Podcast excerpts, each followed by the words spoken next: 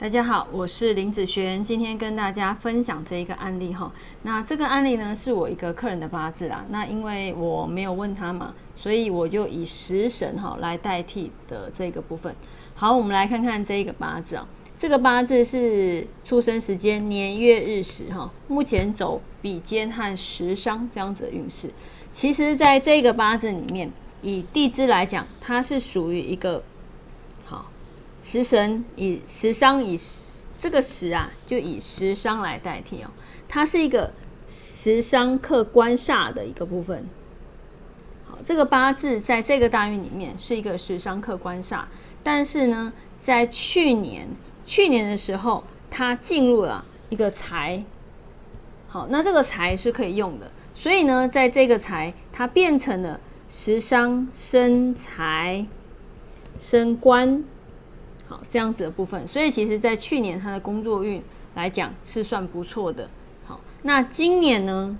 好，今年他走，好，这个叫做好比肩运，他又回到了一个伤官客观的部分。那这个伤官呢，也代表女生嘛，也代表他的孩子的部分。所以呢，在今年回到了这个部分，也代表因为孩子的关系，让他没有办法工作。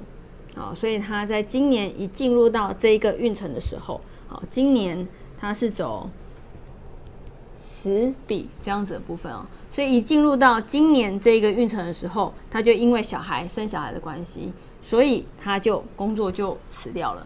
好，所以有时候你在看组合的时候，你你一定要去看他去年他本来是一连相生，哎，很不错，对不对？但是如果今年他又回到了。一个三观客观的现象，那它的因果关系会是什么？